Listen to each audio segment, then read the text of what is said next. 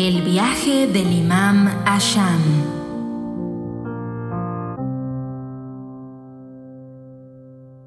Hisham ibn Abdul Malik mandó llamar al imam Bagher, la paz sea con él, a Sham, Damasco actual. El imam, ya estando en Sham, asistía a las reuniones de la gente y respondía las preguntas de ésta. En una ocasión, el imán vio a unos cristianos que se dirigían hacia una montaña de esa región y preguntó a quienes lo rodeaban, ¿acaso hoy es día festivo para ellos? Respondieron, no, todos los años en un día así van a visitar a un erudito cristiano y a él le hacen sus preguntas. El imán se cubrió la cabeza. Acompañado por sus seguidores, se dirigió a la montaña y se sentó entre los cristianos.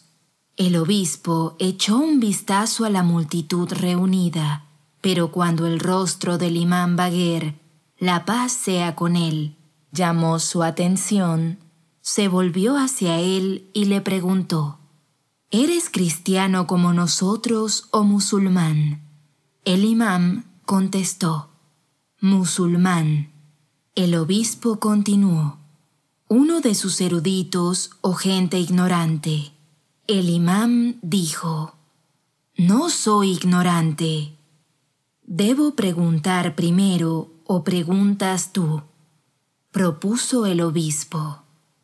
El imam contestó, si gusta puede preguntar. El obispo, ¿En base a qué afirman ustedes los musulmanes que la gente del paraíso come y bebe pero no defeca? ¿Acaso para este asunto existe en este mundo un ejemplo evidente? El imam. Sí, un ejemplo de ello en este mundo es el feto que se encuentra en la matriz de la madre. Come pero no defeca. El obispo. Muy bien. ¿Dijiste que no eras de los eruditos? El imam. Yo no dije eso. Yo dije, no soy de los ignorantes. El obispo hizo otra pregunta respecto a los frutos y bendiciones del paraíso en esta forma. ¿Por qué sostienen que las frutas y las bendiciones del paraíso no disminuyen? Y a pesar de ser consumidas, continúan en la misma medida y no decrecen. ¿Se puede encontrar algún ejemplo claro en los fenómenos de este mundo para este tema? El imam. Sí, un ejemplo irrefutable en el mundo de los sentidos es el fuego. Si con el fuego de una lámpara enciende cientos de lámparas, la llama de la primera lámpara permanecerá en su lugar y no disminuirá de ninguna manera. Realizó otra pregunta. Infórmame de la hora que no pertenece ni a la noche ni al día. Imán Baguer, la paz sea con él. Es la hora entre el crepúsculo matutino y la salida del sol, que en ese momento es en el que se tranquilizan los que tienen problemas. Al escuchar esta respuesta, el cristiano gritó y dijo, Falta un asunto. Juro por Dios que nunca podrás contestar. El imán, con seguridad, dijo, Ciertamente ha jurado en vano. El erudito cristiano Infórmame de dos personas que nacieron un mismo día y murieron en un mismo día, mientras que uno tenía 50 años y el otro 150 años. El imán Baguer contestó, Uzeir y Uzre, ambos nacieron de un mismo parto. Uzair se separó de su familia a la edad de 30 y estuvo entre los muertos durante cien años. Luego, por orden de Dios, volvió a la vida y regresó a su pueblo. Vivió con su hermano durante otros veinte años y luego murieron juntos. En conclusión, Uzair vivió cincuenta años y Uzre cincuenta años. Resultado del debate. La noticia se extendió rápidamente en la ciudad de Damasco, creando una ola de alegría y emoción en la atmósfera de la ciudad de Sham. Hisham, en lugar de sentir satisfacción por la gloriosa victoria científica del imán Bagher, la paz sea con él sobre los extranjeros, temió cada día aún más lo que podía provocar la influencia espiritual del imán, y mientras fingía y le enviaba un regalo, le mandó un mensaje diciendo que debía abandonar Damasco ese mismo día. Pero, ¿quiénes fueron Uzair y Uzre? Uzair fue uno de los profetas de los hijos de Israel y su nombre fue mencionado una vez en el sagrado Corán, y entre los judíos es conocido como Esdra. Sus padres habitaban en la región de Jerusalén. Dios los agració con unos gemelos varones. A uno lo llamaron Uzair y al otro Uzre. Hasta llegar a la edad de los treinta, Uzair y Uzre crecieron juntos. Uzair, la paz sea con él, después de contraer matrimonio salió de casa con el propósito de viajar. Luego de despedirse de la familia y tomar un poco de higos, agua y fruta fresca para el viaje, se puso en marcha.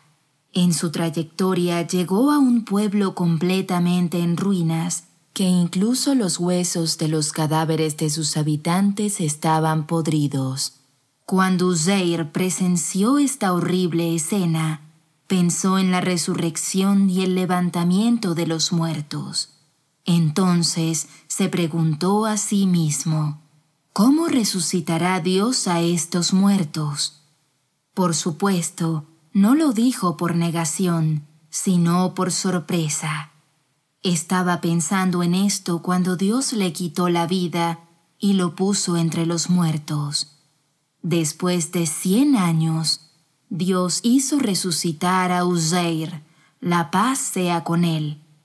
Un ángel venido de Dios le preguntó, ¿Cuánto tiempo has dormido en este desierto?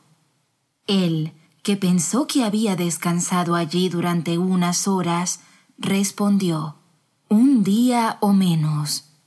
El ángel le dijo, Has estado aquí por cien años. Ahora mira tu comida y bebida. Como por orden de Dios, ha hecho que todo este tiempo no se echen a perder. Pero para que creas, mira tu asno como con la muerte sus miembros se han desintegrado. Y ahora ve cómo Dios vuelve a formarlo y revive sus partes dispersas y desintegradas. Al ver esta escena, Uzair dijo, Sé que Dios es capaz de cualquier cosa. Ahora estoy convencido. Con todo mi ser percibí el asunto de la resurrección, y ahora mi corazón está lleno de certeza. Entonces, Uzair montó su asno y se puso en camino hacia su casa. En el camino veía que todo había cambiado. Cuando llegó a su ciudad natal, vio que las casas y la gente, todo se había transformado. Con atención vio a sus alrededores hasta que encontró el camino a su casa y se acercó. Allí se topó con una anciana delgada encorvada y ciega. Le preguntó, ¿Es esta la casa de Uzair? La anciana dijo, Sí, esta es. Comenzó a llorar y dijo, Uzair lleva décadas desaparecido y la gente lo ha olvidado. ¿Cómo es que menciona su nombre? Uzeir explicó, es que yo mismo soy Uzeir.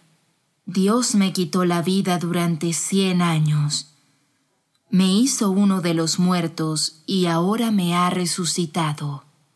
La anciana era la madre de Uzeir, que al escuchar esas palabras molesta dijo, Uzeir se perdió hace cien años. Ella sabía que su hijo era un hombre justo y que sus súplicas eran aceptadas por Dios, por lo que le propuso. Si realmente eres Uzeir y dices la verdad, suplica para que recupere la vista y desaparezca de mí esta debilidad de la ancianidad. Uzeir suplicó. La anciana recuperó la vista y la salud. Entonces, con su mirada penetrante, reconoció a su hijo. Besó las manos y los pies de éste, y luego lo llevó al pueblo de los hijos de Israel. En ese entonces el principal del pueblo de los hijos de Israel, dijo a Uzair, Escuchamos que cuando Nabucodonosor destruyó Jerusalén y quemó la Torá, solo unos cuantos hombres protegieron este libro sagrado.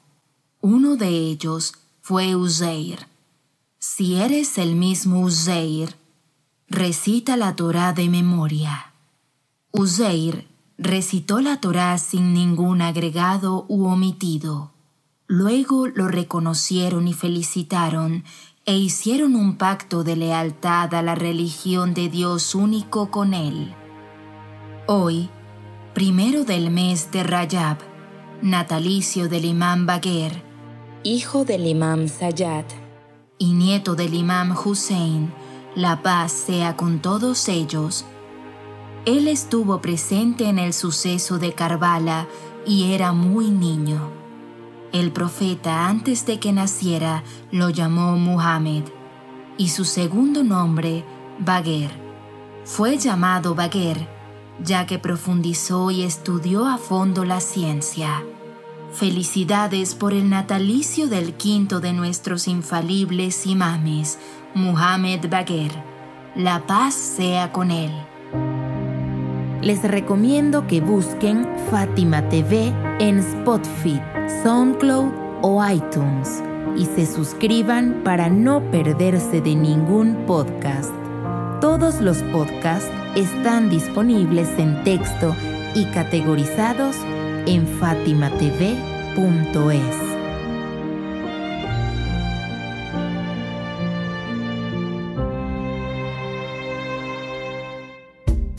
fatimatv.es.